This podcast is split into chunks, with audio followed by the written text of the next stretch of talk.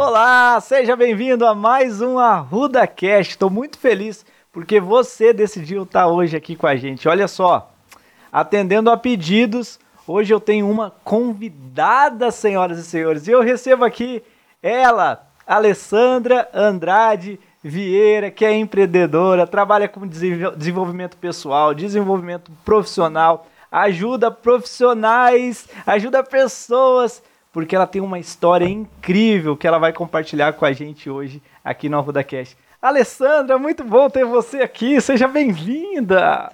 Obrigada, Rafa. Que prazer, que alegria estar aqui com você, compartilhando a minha história, meus projetos. Muito obrigada mesmo. Olha só, a gente conversa bastante nos bastidores e eu quero começar a sua história de trás para frente.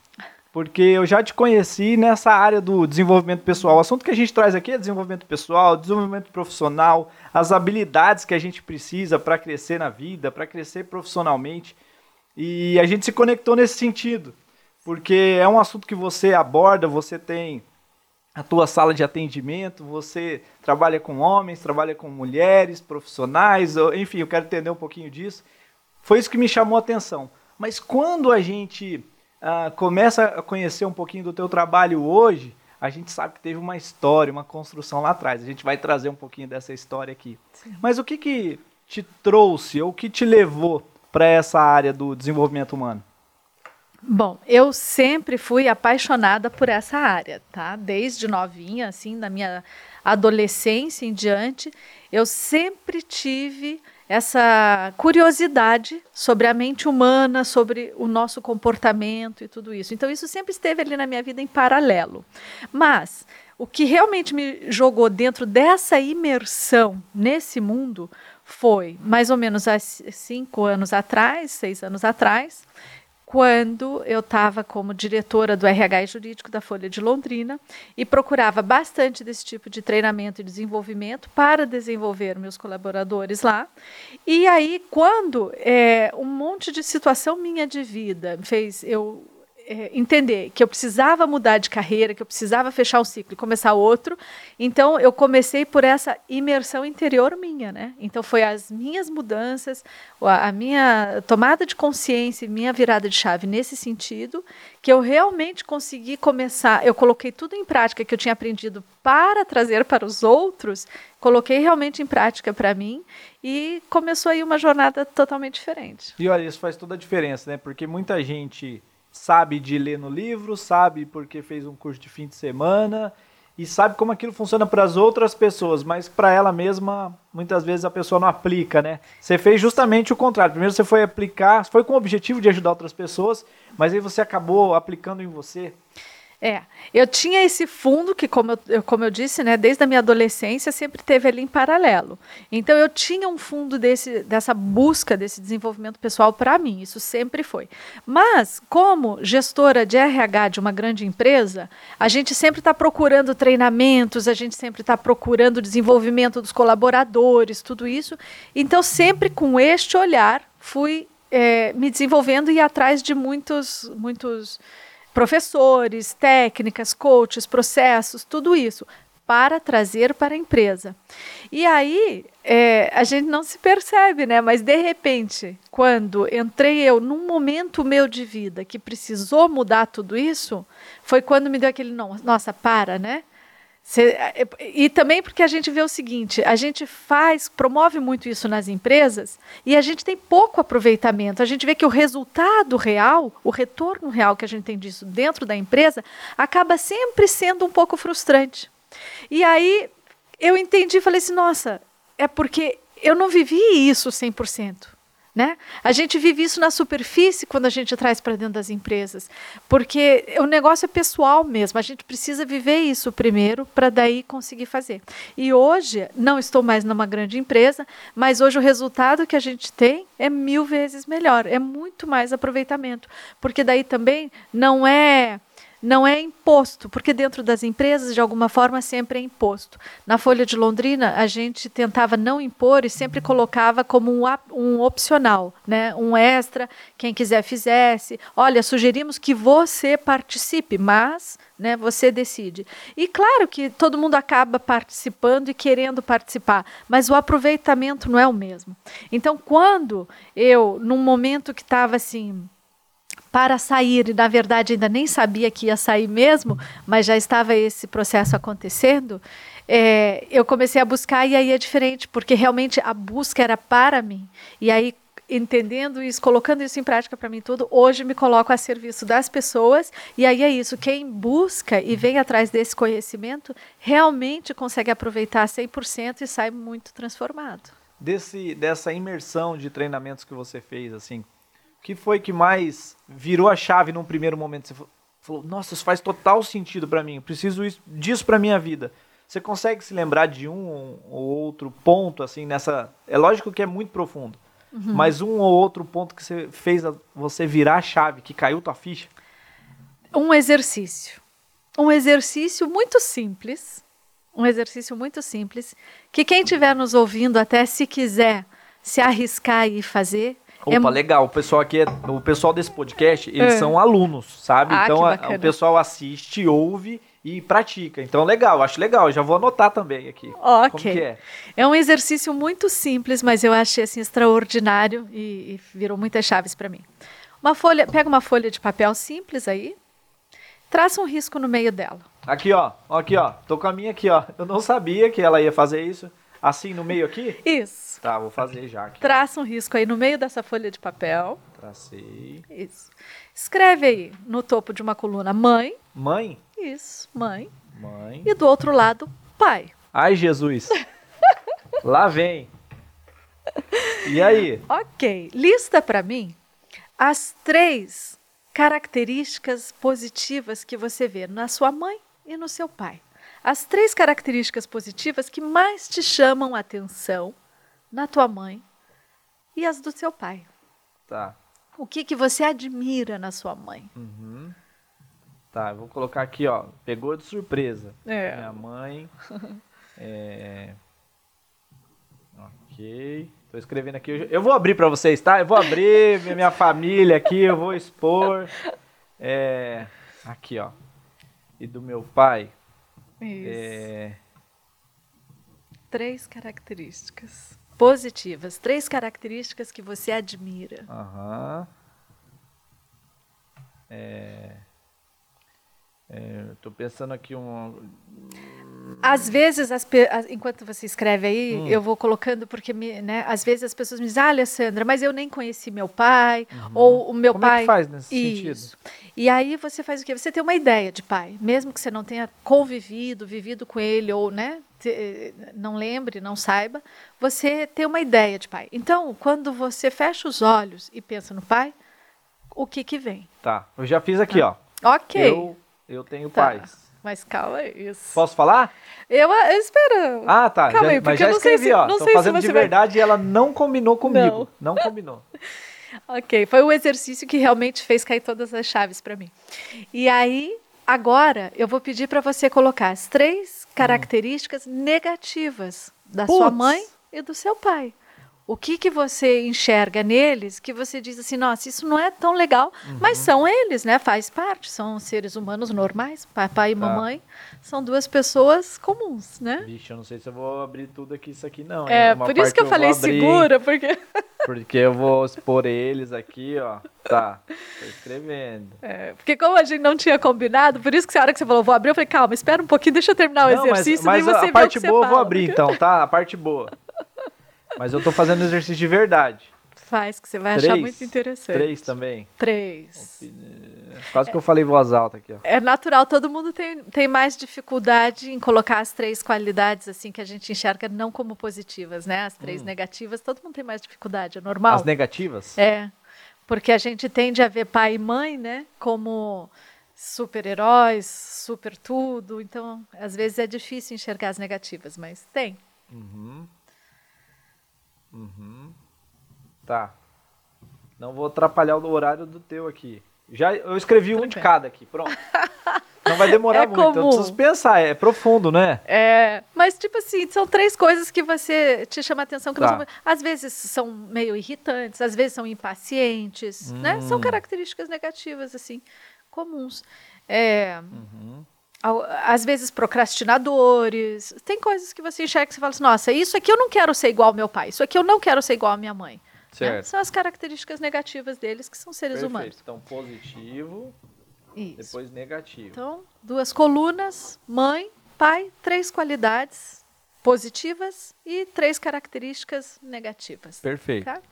Agora, risca ali onde você escreveu mãe. Ah, Risca. riscar a mãe? É, põe um. Risquei minha Isso. mãe. E escreve aí no lugar. Como eu me relaciono com as pessoas. Como eu me relaciono com as pessoas.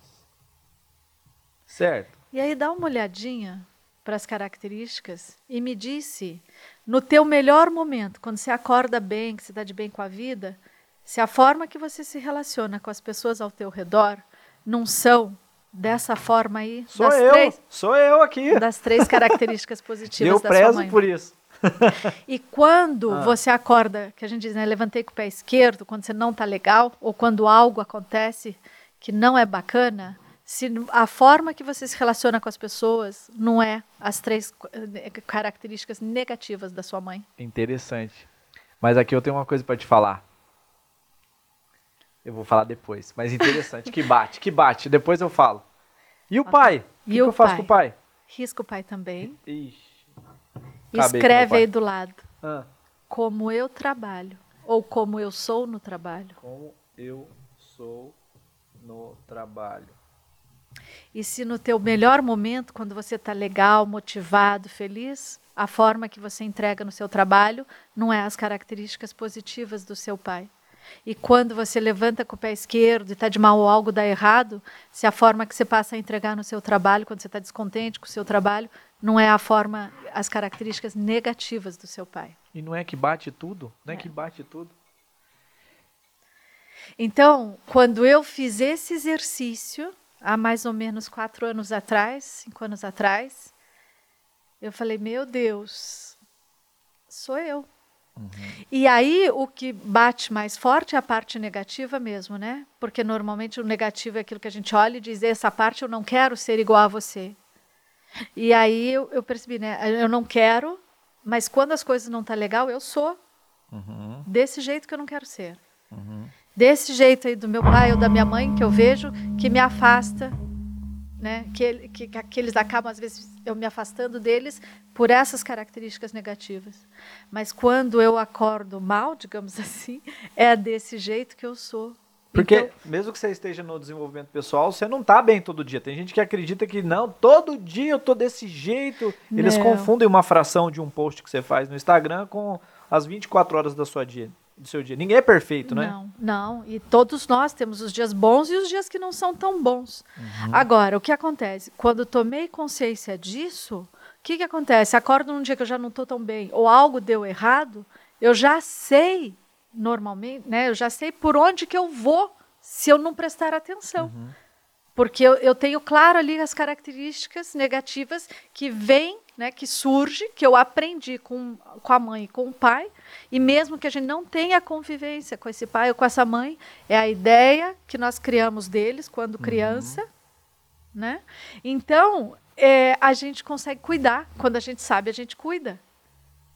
Então não é que a gente não tem nem muda as características, eu tenho isso dentro de mim. E nós precisamos acolher tudo que temos dentro da gente, o bom e o ruim. Às vezes as pessoas chegam para mim e falam assim: ah, como que eu me livro dessa impaciência? Você não se livra de nada teu. Você aprende a, a lidar com isso, você acolhe isso e aí aprende a lidar com isso no teu dia a dia. E vale a pena entender que aquilo que a gente coloca aqui como negativo, por exemplo, foi um aprendizado dos nossos pais também. E a gente aprendeu de alguma forma isso com eles também, não é? Sem dúvida, exatamente. E é isso, a gente vai aprendendo, né? é, São as experiências que nos formam, essas relações. E com a mãe, por que, esse exercício é legal? Porque a mãe nos ensina como nos relacionarmos com o mundo, com todas as pessoas. É a nossa primeira fonte e, por muito tempo, a pessoa que nos ensina a nos relacionarmos com outras pessoas. Essas características que a gente elenca Você aí... sabe, você sabe que quando... Eu tenho dois filhos, né? Mas quando a gente foi na pediatra assim que o Pedrinho nasceu, ela falou assim, ó, pai, é o seguinte, você nem precisa de você, ele nem sabe da sua existência, ele só quer a mãe, só quer o peito ali, aquela conexão. Você tá aqui agora só de coadjuvante, o plano de saúde tá pago, tá em dia, essa é a tua obrigação. eu falei que, nossa, eu tô, eu tô, tá nascendo um pai aqui, não precisa nascer dessa forma. Mas é verdade, a conexão com a mãe, ela é muito maior. É, e, e é a primordial e é a que nos ensina como nos relacionamos com as pessoas. Uhum. É a mãe. E o pai, por ser sim e ter essa característica de ser o provedor, mesmo que hoje nós temos muitas famílias nos quais as mães são as provedoras, e isso, eu não estou tirando esse mérito das mães jamais, mas é toda uma construção histórica que nós temos e tudo isso, na imagem do pai, a nossa imagem de pai é de pai provedor, é de pai é, o que caça, Mas né? se é, a gente for lá atrás. Uma, uma Então- forma que eu gosto de explicar isso aí, pra, eu, eu também concordo com. No Brasil, quantas mães sozinhas tocam o lar, né? Então elas não fazem só o papel de mãe, elas fazem o papel de mãe, de pai, de, de equipe da casa, ela é tudo, né? Minha Sim. avó foi assim e ela teve que cuidar de sete filhos, foi muito louco. Sim. E, e só que tem uma coisa que é assim, que eu gosto de explicar essa essa diferença do pai para a mãe. São os primeiros dias que o bebê nasce. Os primeiros dias que o bebê nasce representa exatamente a figura de cada um naquele momento. Então a mãe está dando colo e esse Sim, relacionamento legal que você falou. É, acabou de cortar um cordão ali que estava ligado há nove meses, né? Tá com cheiro de placenta ainda. Agora eles não dão mais banho no primeiro dia, né? Você sai com cheiro de placenta e o que, que o pai faz naquele momento? Ele, ele é o provedor daquele momento. Então alguém tem que sair para Sim. suar, para Sim. ralar e Sim. trazer é esse sustento naquele momento. Naqueles primeiros dias, eu acho que representa bem essa questão do provedor e da que cuida. Sim. E a psicologia hoje já explica, e a neurociências vem e prova lá com vários estudos, que no começo ali é isso. A criança, ela não sabe que ela é um ser à parte da mãe. Uhum. Ela ainda entende, é como se fosse a mesma pessoa, a mesma é, Verdade. a, a- a mesma pessoa. Então ela leva alguns dias ali, a semana, se não me engano, de fora, para perceber que ela não faz parte daquele, daquele ser que é a mãe. Então a mãe é isso, é que nos ensina a, a nos relacionarmos com as outras pessoas, com o mundo. E à medida que a gente vai crescendo, a gente como criança vai observando como que a mãe, como que a mãe trata o pai, como que a mãe trata outros irmãos, se tem ou não, outras pessoas na casa, a, a própria mãe dela, os vizinhos, enfim, todo mundo. Então a mãe nos ensina a forma que nós nos relacionamos com as outras pessoas. E é muito, muito bacana esse exercício por isso. Olha que legal. E o- Vou, vou contar, eu falei que ia contar, ó. Minha, lado bom aqui, ó. Minha mãe é otimista. Minha mãe tem atitude, É. lealdade. E aí, só São um pouquinho, me, di- me digam vocês se não é isso que o Rafa traz pra gente o tempo todo. Que legal. Meu pai coloquei aqui, ó, fortaleza, integridade e protetor. Então, e aí isso é a forma que você trabalha, porque com o pai, então, nós aprendemos a ver como trabalhar, como fazer no trabalho. O que, que a gente tem que entregar no trabalho é o pai que nos ensina. Interessante. E quando nós somos crianças, a gente observa ali quando ele faz isso, da forma que ele sai para trabalhar, o retorno que ele traz desse trabalho, a conversa que ele tem sobre esse trabalho em casa, tudo isso, a conversa dele com as outras pessoas sobre o trabalho. Com o pai a gente aprende essa parte. Eu vou falar só um podre aqui, viu, mãe? Desculpa. Minha mãe nem vai ouvir, não vou mandar isso aqui pra ela, não. só porque eu falei isso é, é o que eu vou mandar pra ela. Mas, ó, tinha uma característica, eu já falei isso pra ela abertamente, então eu vou falar aqui porque isso pode ajudar muita gente. Mãe, então me perdoa, vou expor a senhora, mas é pra ajudar outras pessoas, então a gente tem que abrir mão disso e eu sei que você vai ficar feliz. Mas minha mãe, vou falar um só dela, tá? Vou falar dois da minha mãe. Porque eu sei que vai ajudar outras pessoas. Perfeito. Ela se importa demais com a opinião das outras pessoas. Se importava mais antes. Minha mãe tá numa evolução absurda, viu, mãe? Tô orgulhoso. Opinião dos outros. E pensa que eu não tinha isso. Total, Tudo né? que eu fazia, opinião dos outros. Tanto que eu fiquei 15 anos em televisão. E na televisão, programa de entretenimento, era para agradar todo mundo. Era para fazer Aí, todo mundo feliz. Olha. E um dia uma pessoa falou: o seu problema é o seguinte, você não tem hater. Agora eu tenho hater, porque eu me posiciono, as pessoas falam, não concordo. Eu falei, nossa, estou evoluindo. e, e olha só, quando a gente quer agradar todo mundo, e isso mexeu comigo. Quando a gente agra quer agradar todo mundo, a gente não é nem quente, a gente não é nem frio, a gente é morno. É. Nossa. É. Daí eu percebi que eu era um cara morno. E quando a gente vê algo que é morno, não tem intensidade. Eu sou médio ou medíocre. Nossa, tô falando tudo de mim, tá, gente? e eu fiquei chocado quando eu me vi como medíocre. E eu falei, eu preciso me posicionar. Então é por isso que eu digo, já gravei vídeos falando isso, falo isso nas mentorias, desagrade pessoas. Quando eu falo desagrade Sim. pessoas, o primeiro que precisou aprender sobre isso fui eu mesmo, porque eu queria agradar todo mundo. Quando eu agrado todo mundo, eu deixo de me posicionar. E quando eu deixo de me posicionar, quem eu deixei de atender? Uma necessidade minha. Eu abri mão do que eu pensava, eu abri mão do que eu acreditava, para quê? Para agradar alguém. Isso. Porque a gente tem, todos nós, você que está aí ouvindo a gente, você que está vendo a gente, todos nós, eu, você, a Alessandra que está aqui, temos uma necessidade de sermos aceitos e importantes.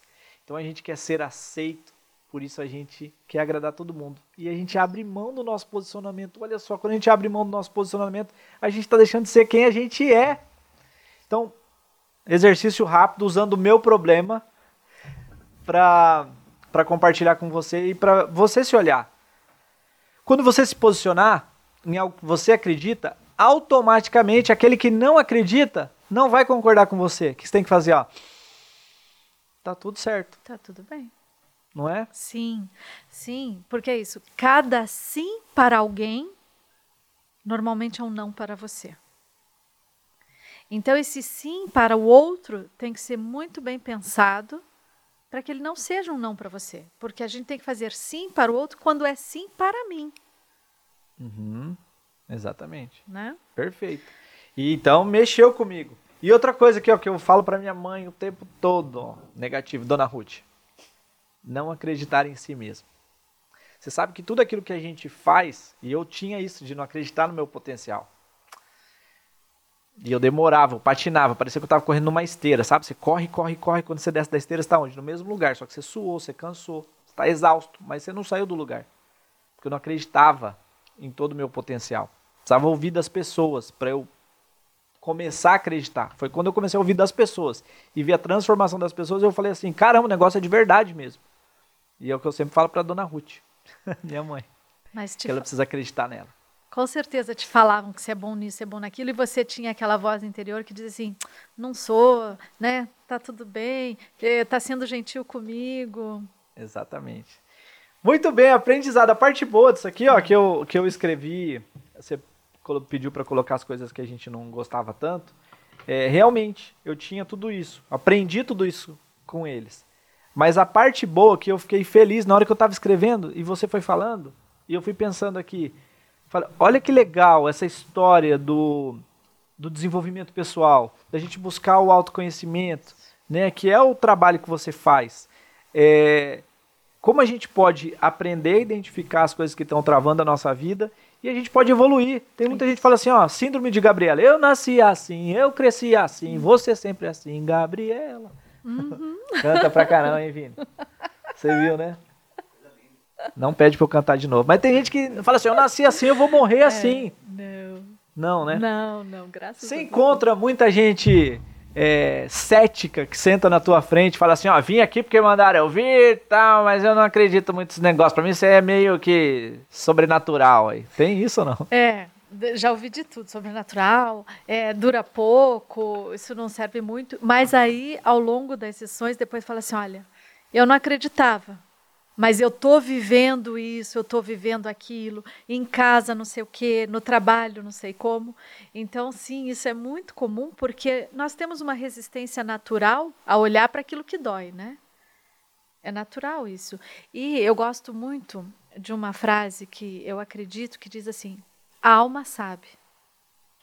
Sua alma sabe. Sua alma sabe desde o início o que, que ela veio aqui para fazer, o que, que ela veio para mudar, o que, que ela veio para impactar. não é? é? Eu sou católica, acredito muito em Deus. Não sou boa de recitar versículo, não chego a esse ponto, mas é, eu, eu tem, tem lá, né, diz na palavra que Deus nos conhece desde antes de estarmos no útero da nossa mãe. Então, eu acredito nisso. A gente vem com essa alma e ela já sabe o que nós precisamos corrigir, o que nós precisamos fazer.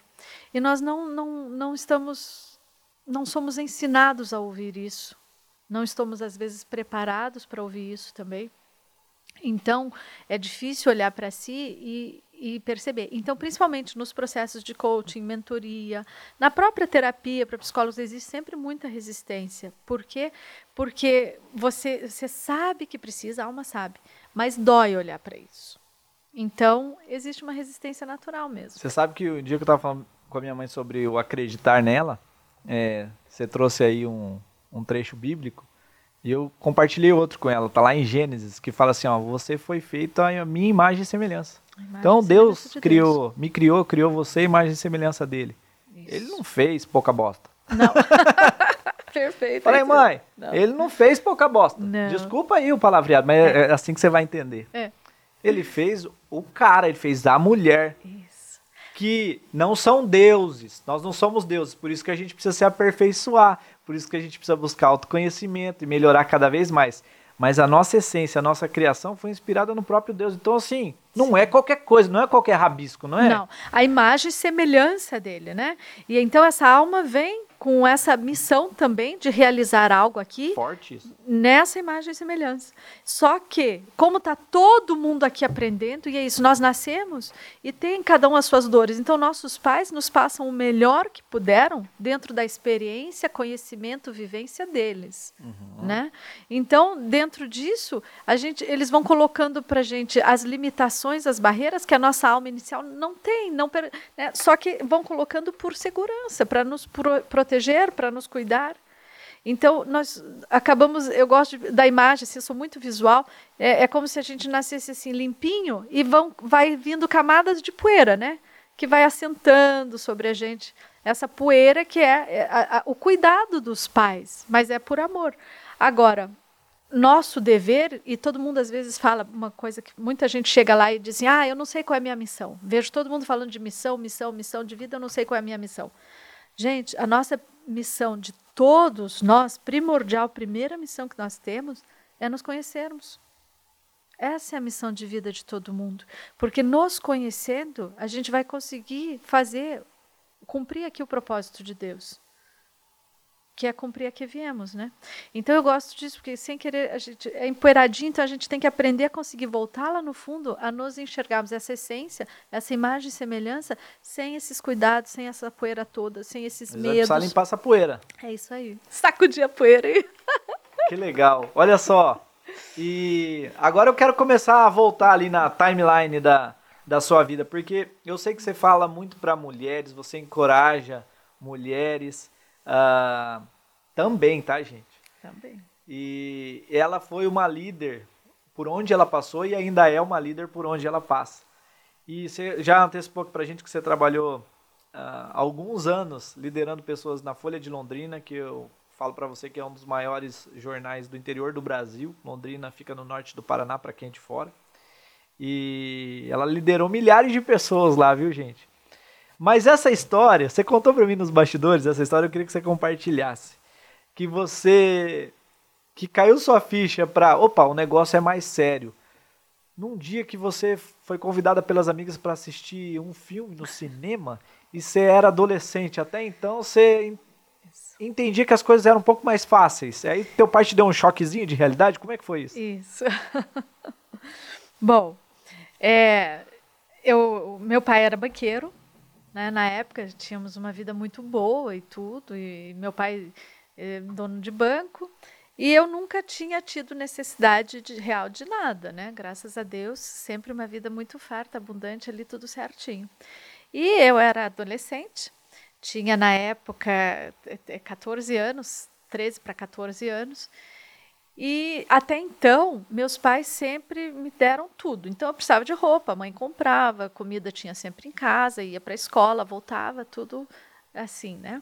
E aí um dia, né, combinando com as meninas na escola, começou aquela coisa da saidinha depois da escola e surgiu o papo, vamos no cinema? Vamos, vamos. Eu tinha uma amiga que se chamava Juliana, era eu, a Juliana e a Bruna.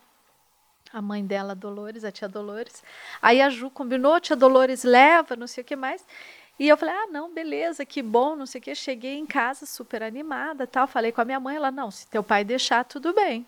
Aí tudo bem, né? Ficamos em casa esperando. Meu pai sempre chegava ali perto da hora do Jornal Nacional, jantava rapidinho, ia dormir. Sempre foi um homem também muito trabalhador, que acordava muito cedo e depois do jornal já ia dormir. Dormia cedo e acordava cedo. E aí, nesses minutos ali, depois do jantar e tal, antes de dormir, falei: pai, pai, eu quero ir no cinema, as meninas estão combinando, primeira vez, tia Dolores que vai levar a gente, não sei o que, eu posso ir, posso dar o ok para Ju para ir? Ele falou: claro, pode sim, sem nenhum problema. E eu já na mesma época, na mesma hora, né, pega telefone, naquela época outro telefone ainda discado, né, de linha. Liguei, Ju, posso ir sim, tal, não sei o quê. Aí daqui a pouco lembrei, né, caiu a ficha, voltei falei assim: "Ah, então tá". Voltei lá no meu pai, eu lembro disso como se fosse hoje, ele já estava deitado na cama. Falei: "Pai, e outra coisa, só não esquece, você vai me dar o dinheiro?" Né, porque ele saía muito cedo. Falei: "Você me dá o dinheiro agora para eu ir no cinema amanhã?" Aí ele olhou assim para mim: "Dinheiro?" Mas dinheiro não cai do céu. Como assim você me dá dinheiro? Você quer que eu te dê? Dinheiro de onde? Eu olhei para ele e falei assim, ué, me dá dinheiro para eu ir no cinema? Você não deixou eu ir no cinema? Ele falou, pode, pode ir no cinema. Falei, então, preciso de dinheiro para ir no cinema. Ele falou assim, bom, dinheiro, a gente trabalha para ter dinheiro. Olha só. Ele falou sério assim? Não, normal. Tipo assim, nem um tom bravo, né, nem rindo. Falou, normal. Tra dinheiro, dinheiro vem com trabalho. Eu falei assim, tá, mas eu não trabalho. Ele falou, bom, então eu, a única coisa que eu posso fazer por você é te ajudar a arrumar um trabalho. Aí eu lembro assim que eu acho que eu fiquei branca, gelada, não sei. Sabe quando some o sangue do corpo? Algo mais ou menos assim. Foi eu trabalho, né? Nunca tinha via ele trabalhando, os adultos e tudo. Até então eu me achava assim uma criança, uma adolescente normal. E aí ele virou e falou assim: se você quiser, então amanhã depois da escola, você pode ir direto lá no RH do banco, que vão providenciar tudo para você trabalhar. Aí eu olhei assim e falei: tá. E o cinema? Ele falou: é. No fim do mês, 30 dias de salário, você vai ter dinheiro para ir no cinema. Nossa! Parecia que ele já tinha treinado para esse momento. Ele só estava esperando Parecia. a oportunidade eu de você. Que sim. Muito doido. E o que que isso Aí, mexeu com você assim? Você ficou brava na hora ou nossa, não? Nossa, fiquei indignada. Na hora fiquei com, indignada, com raiva, né? Óbvio, não xinguei ele na cara dele, mas eu, eu lembro, me tranquei no quarto, chorei montes, porque eu já tinha avisado as minhas amigas que eu ia. Eu tive que ligar de volta para dizer não, não vou, né? E aí Alessandra, mas você não vai por quê? Aí, como que eu, filha de banqueiro, ia dizer não vou porque não tenho dinheiro? Foi, tipo assim, muito humilhante aquilo para mim, né? Eu recebi aquilo como uma humilhação gigantesca, uma coisa assim. Mas passei tanta raiva, dormi com tanta raiva. No dia seguinte, depois da escola, né, minhas amigas dando tchau, nós vamos pro cinema. Falei, tchau, né? Aí fui eu lá pro tal do RH do banco, mas eu fui assim, sabe, com aquele orgulho de raiva. Sabe aquela raiva que te gera orgulho mesmo? Aí eu já tinha assim me arrumado, tipo assim, executiva, saí da escola, né, tinha uma camisa, já tinha levado uma camisa para trocar e tudo, para ir no RH do banco, tipo assim, né, vim trabalhar mesmo. Então tá, é para virar adulta, virei agora, tá. e aí cheguei no RH do banco, acredito eu que ele já devia ter instruído alguém, né, para me receber de tal e tal forma. A pessoa me deu uma lista de documentos, tal, pediu minha carteira de trabalho, falei que não tinha. Ela me explicou direitinho tudo que eu precisava levar. Naquela época podia, né? Podia. E naquela época, é, se não me engano, tinha algumas tinha uns caminhos que a gente fazia carteira de trabalho sem necessariamente ir lá no Ministério do Trabalho e tal, porque eu não me lembro de ter ido. Eu lembro que dentro do RH do banco, eu levei os documentos ali, não sei o que mais, depois chegou a carteira, assinei, eles assinaram, fui registrada, passei a ser escriturária do banco. E aí, então, eu estudava, né? Então, fui, fui registrada, meu primeiro emprego foi no Banco Bamerindos do Brasil quatro horas todas as tardes, de segunda a sexta, era de duas às seis. E eu fazia o quê? Nas agências, eu era escriturária do banco e nas agências, na época que a gente entregava talão de cheque, a, as agências de banco tinha aquelas caixas gigantescas de arquivo, a gente puxava as caixas com aquelas fichas que parece de biblioteca. Tudo manual. Tudo manual. As fichas que pareciam de biblioteca com os dados dos clientes, que dia que abriu a conta, então data de, ah, eu fazia abertura de conta é, fazia solicitação de talão de cheque, conferia aqueles malotes de talão de cheque que chegavam na agência, colocava nas gavetas do nome dos clientes e foi meu primeiro emprego. Comecei assim, atendendo no balcão da agência esses tipos de, de serviços que a gente fazia ali. Agora, eu fico imaginando assim, é, é essa vida que você teve, né? Porque você falou, sou, sou filha de banqueiro. É. Mas nesse universo tanto de aprendizado, porque ela não contou aqui para vocês, gente, mas o pai dela foi senador da República, foi ministro da de qual pasta? Foi ministro da Indústria e Comércio primeiro, na, no governo do Itamar Franco, e depois ele foi ministro da Agricultura na época do Fernando Henrique. Ministro. Sim. Então olha só, estava tomando conta ali das decisões do país. Como que era a sua vida nessa época, assim? Você recebia muita gente influente do país na sua casa. Eu fico curioso de saber, assim, muita Sim. história de bastidores que a gente não vê na imprensa. E, e de repente você está com as cabeças pensantes no país. O teu pai é, conversava diretamente com o presidente da república. Sim. Pra gente que é cidadão comum, é. isso é um outro universo. E você já foi crescendo dentro desse cenário. Então a carga de informação que você recebia era muito grande. Eu, eu tô falando uma coisa assim, ó, de fora. Parece que é muita coisa. Para você isso era normal, era normalidade? Como que era isso? Então, aí só para concluir, com a história do cinema, o que, que eu aprendi também? Eu dali em diante, aquele orgulho de trabalhar e gerar o meu dinheiro, eu nunca pedi dinheiro. Para mim sempre foi muito ruim ter que pedir dinheiro para alguém. E meu pai não dava. Então eu aprendi a trabalhar ali e foi assim o resto da vida. Né? Interessante. Claro, ganhava presentes dos meus pais. Meu pai tinha muita condição, então às vezes ele dava presente, presente às vezes que né, é mais caro do que outras. Não é um presentinho. Mas eu, eu aprendi a trabalhar e sempre para mim foi tipo assim: eu posso fazer, então eu dinheiro vem do trabalho, uhum. não vem de outra coisa, né? Então isso me carregou. E aí na minha casa, quando você pergunta isso, como era isso, né, das pessoas, é, sempre foi muito interessante, porque meu pai vem de uma origem de campo, de fazenda, de construção desse patrimônio, de, numa vida de trabalho mesmo, né? Uhum. Então, apesar da gente sempre receber pessoas assim dos mais altos níveis da, da, da, sociedade, tanto econômica quanto política, né? porque até antes dele ser entrar na política em si e receber o presidente da República e tudo isso, antes disso ele recebia banqueiros de instituições muito grandes, de fora e tudo isso. Então, apesar disso, a gente tinha em casa um modo de viver muito simples, muito tranquilo e muito pé no chão. Entende? Então, até essa sempre foi, sempre foi assim, a gente, o, o valor, o dinheiro e o, o valor da vida, isso é importante, o valor da vida e o dinheiro para viver vem do trabalho. Entende? E aí, depois disso, o quanto mais você fizer, entregar e tudo isso, e conseguir fazer isso proliferar e crescer ao teu redor, perfeito. Mas meu pai nunca se deixou assim e nem no, nos permitiu também, é, como usar, que palavra será? De, de, se deslumbrar com tudo isso, sabe? Nem eu, uhum. nem meus irmãos nunca vivemos uma vida assim deslumbrada com tudo isso, nem nunca, nunca, nos, nos, eu pelo menos, né, e meu pai também sempre foi muito simples no viver dele, nunca se, se julgou superior que ninguém e, e da mesma forma que meu pai tratava o presidente da República, ele tratava o porteiro da garagem, do, do estacionamento da agência, de todos os lugares, sabe? Nunca fizemos distinção, porque é a pessoa. É a pessoa. E uma coisa que eu aprendi, não só vendo e vivendo com esse exemplo, mas também na minha construção de vida, é que tudo são ciclos e são experiências. Eu não sou na verdade, filha de banqueiro. Eu, eu estava, né? São momentos na vida da gente. É, é, o, o, entre o ser e estar existe uma diferença. E a gente tem por hábito dizer isso, né? Ah, eu sou da Folha de Londrina, né? Eu sou da empresa X, eu sou. Mas a gente não é.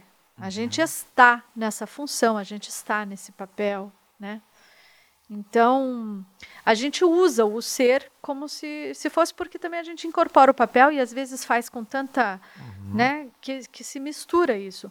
Mas nunca eu perdi de vista, nem meu pai, e isso é um exemplo dele que eu aprendi com ele e daí nas minhas experiências sempre carreguei isso. Nós estamos nos uhum. locais, nos papéis, em determinados momentos da vida, né? Agora, é, nossa, muito interessante. Eu, eu, estive de diretora da Folha por muitos anos, eu estive. Não é eu sou, tanto é que não sou mais, né? Gente, não dá tempo, não dá tempo de, de entrar em todos os assuntos, mas vocês não têm noção a bagagem dessa mulher aqui e a simplicidade que ela fala com tudo isso que ela viveu e ela traz na história dela. Mas é entrando nesse assunto da política, que é um assunto importante, é, essa nossa geração falar desse assunto, se posicionar Nessa época, quando você recebia o, o presidente da República na sua casa, é, tinha um respeito grande, eu acredito, uma percepção que eu tenho, que existia um respeito maior pelas autoridades do país. E hoje em dia parece que alguns levantam uma bandeira, outros levantam outra bandeira.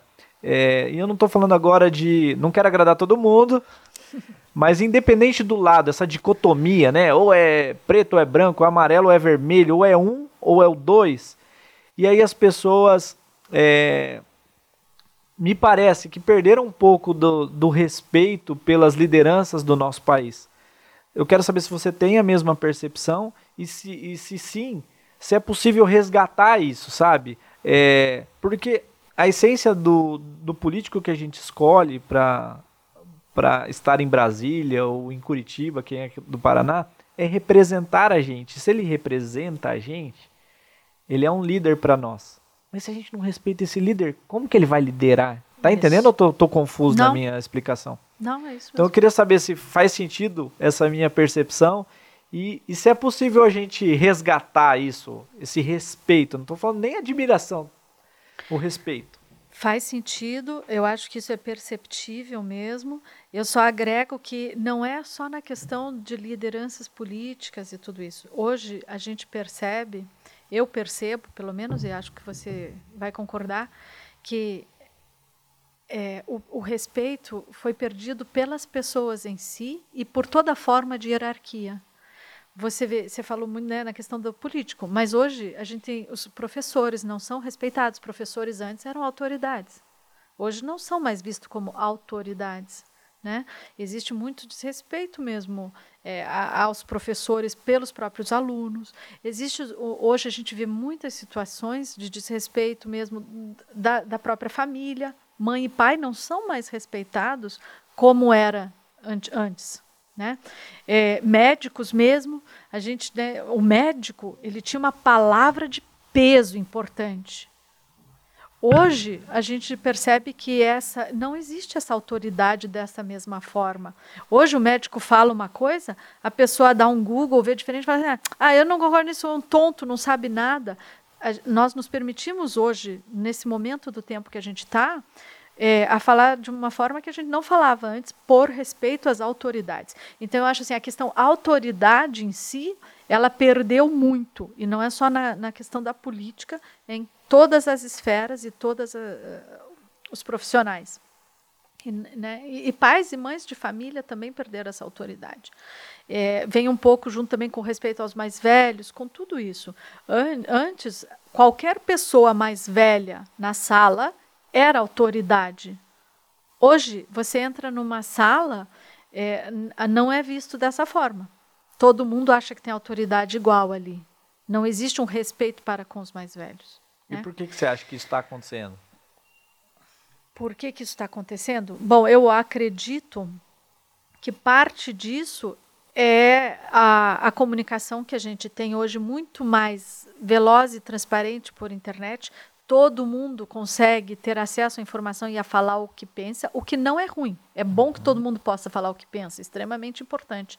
Só que nós, eu, eu tenho a impressão que nós perdemos um tanto a medida do que. A, quem, você estudou um monte de coisa, técnica, etc., sobre comunicação, não é?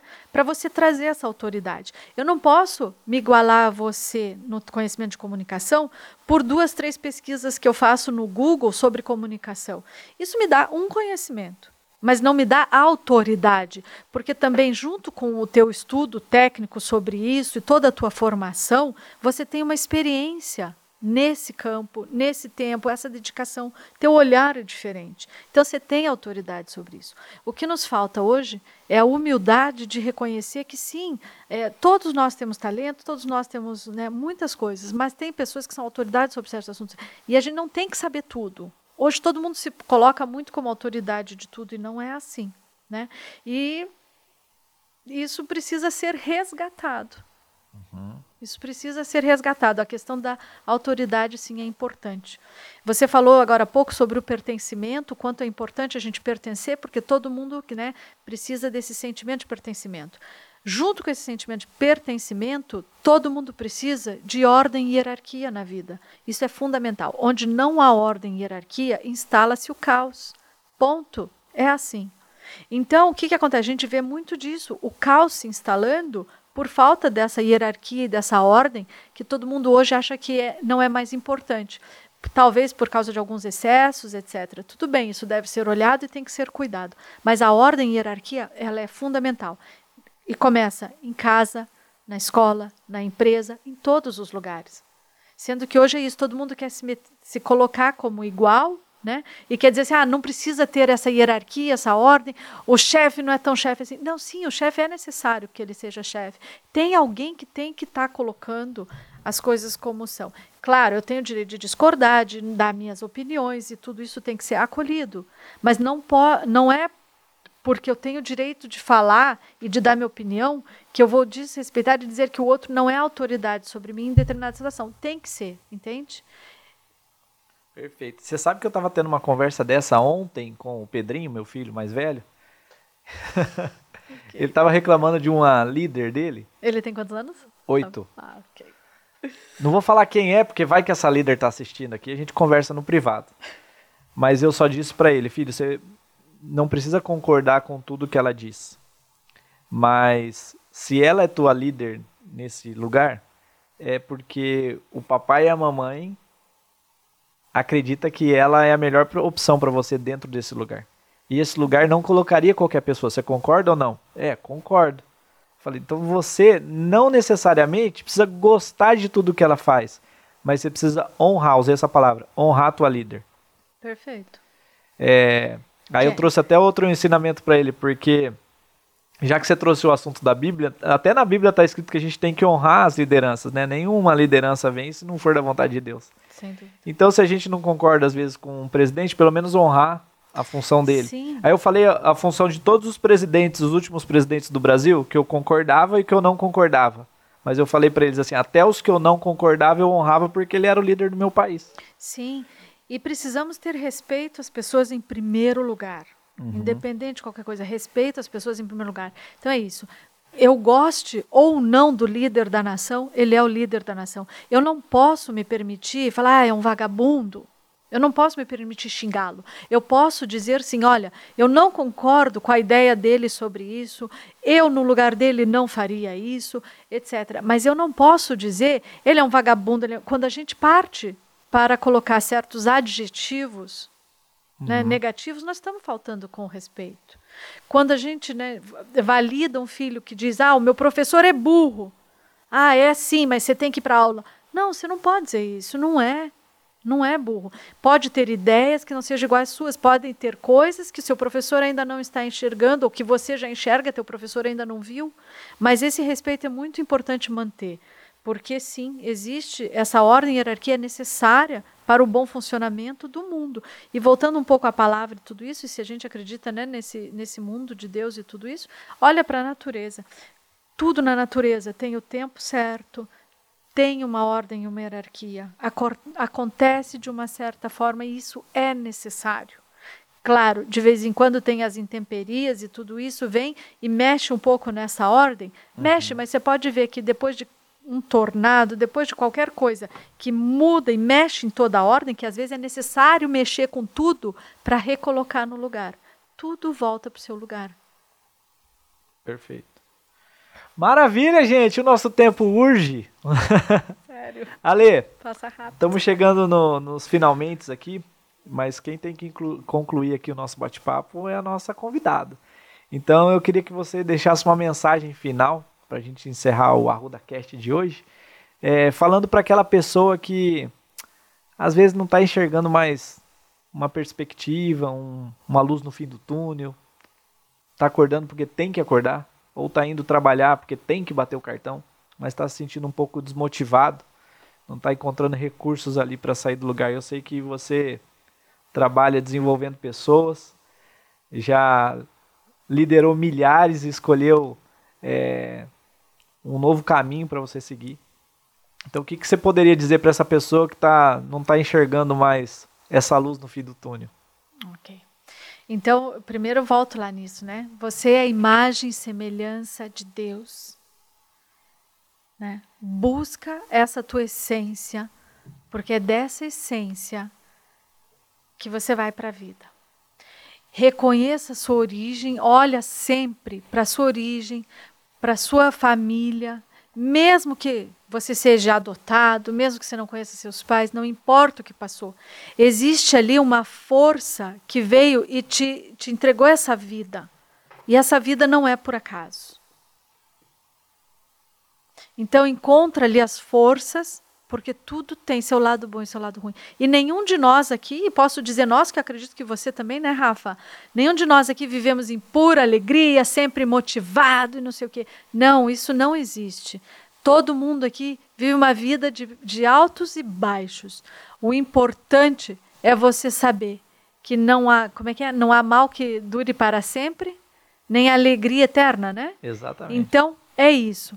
Busca na sua essência, na sua origem, as suas forças, porque elas estão aí. E vai passo a passo. Não coloque né, metas grandes. Ah, tenho que ir fazer e tal. Faz um pouquinho, um pouco que você faça todos os dias é o suficiente. Maravilha, senhoras e senhores! Olha só, e com essa mensagem, quero que essa mensagem fique aí pulsando na sua cabeça. É o que eu desejo para você. Alessandra, quero agradecer. Quem quiser conhecer um pouquinho mais da Alessandra, nós vamos deixar aqui na tela, viu, Ed?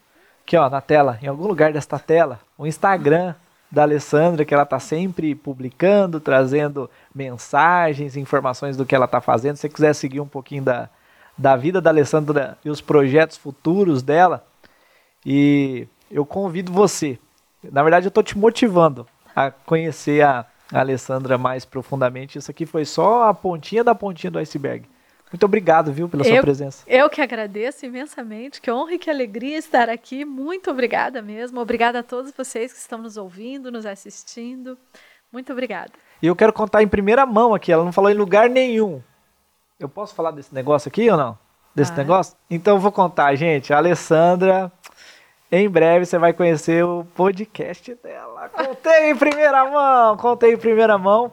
E vai ser um prazer depois compartilhar com vocês ali os convidados da Alessandra. Nós vamos estar juntos nessa, nessa empreitada. Sucesso para você, Alessandra. Muito obrigada. Muito obrigada. E até o próximo Arruda Cast. Quem será o nosso próximo convidado? Se tiver alguém aí bombástico, polêmico, manda para mim. Vamos trazer essa pessoa aqui pra gente destravar quem precisa ser destravado. Até a próxima. Fica com Deus. Tchau.